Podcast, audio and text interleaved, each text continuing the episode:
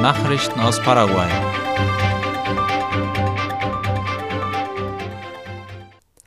Rodolfo Segovia ist offiziell zum Interimsminister des MEOPC ernannt worden. Der derzeitige Vizeminister für öffentliche Bauten und Kommunikation Rodolfo Segovia wurde durch ein Dekret der Exekutive zum Interimsminister für das genannte Ressort ernannt. Dies ist auf die Annahme des Rücktritts von Arnoldo Wiens zurückzuführen, wie AWC Color schreibt. In Ausübung seiner verfassungsmäßigen Befugnisse nahm der Landespräsident Mario Abdo Benitez diese Änderung vor und dankte Wiens für seine Dienste während seiner Jahre an der Spitze des MEOPC. Wiens wartet nun auf die Annahme seiner Kandidatur seitens des Wahlgerichts der ANR-Partei. Mario Abdo fordert das Wahlgericht der ANR auf, Wiens Kandidatur anzunehmen. Der Landespräsident hat sich für die Einschreibung von Arnoldo Wiens eingesetzt, wie Ultima Oda schreibt. Mario Abdo Benitez appellierte an das Wahlgericht, die Zusammenhänge zu verstehen und die Teilnahme von Arnoldo Wiens als Spitzenkandidat der Regierungspartei für die Nachfolge von Hugo Velázquez zuzulassen. Nach dem unerwarteten Rücktritt von dem Vizepräsidenten und Präsidentschaftskandidaten Hugo Velázquez geriet die Regierungspartei in Bedrängnis. Sie kündigte Arnoldo Wiens als ihren neuen Kandidaten für das Amt des Staatspräsidenten an, auch wenn die Frist für die Einschreibung der Kandidaten offiziell abgelaufen ist. Die Annahme der Änderung hängt von der Entscheidung des Wahlgerichts der ANR-Partei ab. Sollte die Änderung genehmigt werden, wird Arnoldo Wiens intern gegen Santiago Peña antreten müssen, der als Präsidentschaftskandidat von Horacio Cartes aufgestellt worden ist.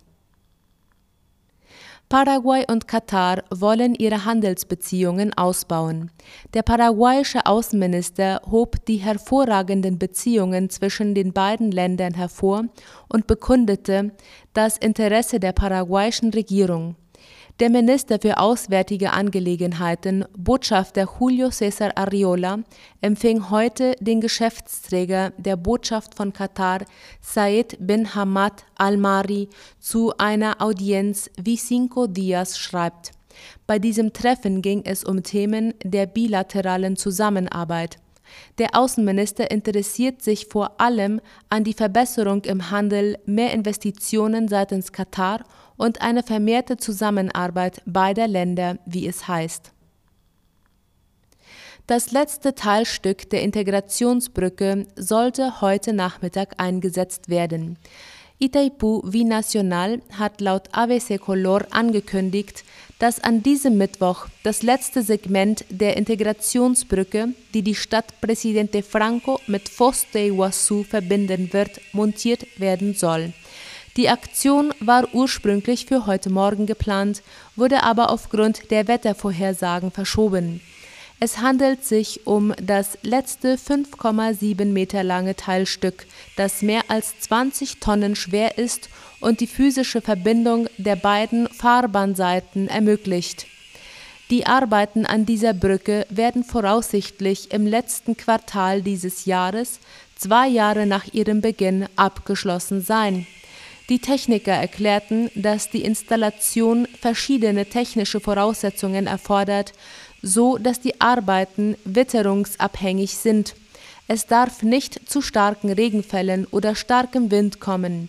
Die Montage des Teilstücks wird mit Spezialkränen durchgeführt. Dieses letzte Teilstück ist eines von 36 eingebauten Teilstücken.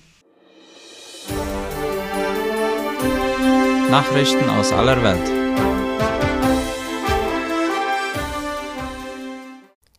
Weitere Geländegewinne für Russland in Donetsk. Die russischen Truppen haben laut der Tagesschau im ostukrainischen Gebiet Donetsk kleinere Geländegewinne gemacht.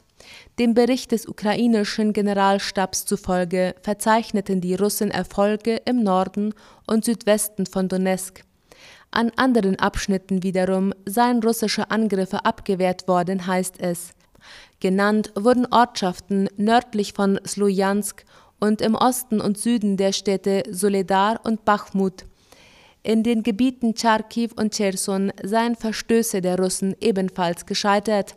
Entlang der gesamten Frontlinie wurden demnach bei mehreren Dutzend Ortschaften ukrainische Positionen mit Artillerie beschossen.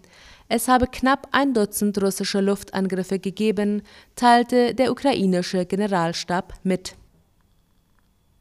Giftige Algenart in der Oder identifiziert. Auf der Suche nach der Ursache für das massenhafte Fischsterben in der Oder haben die Forscher weiter eine giftige Algenart im Blick, die sich im Fluss rasant entwickelt hat.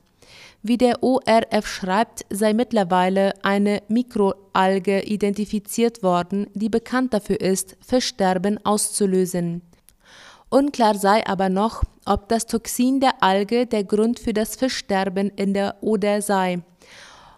Ob sie in diesem Fall Giftstoffe produziert hat, müsse noch nachgewiesen werden, betonten Forscher.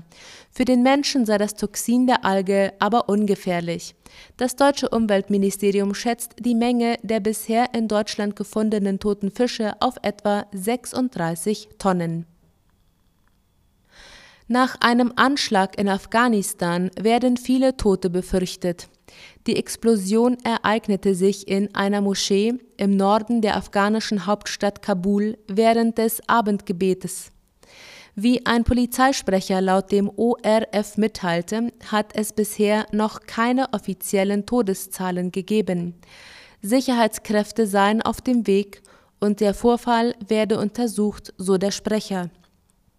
Andere Quellen berichten von mindestens 20 Toten und 40 weiteren Verletzten.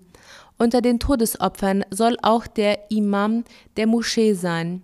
Bestätigt ist aber noch keine dieser Angaben. Bisher hat sich noch niemand zu dem Vorfall bekannt.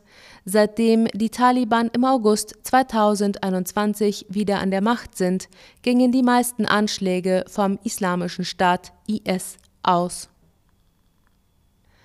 China leitet Regenfälle ein, um die Dürre zu bekämpfen.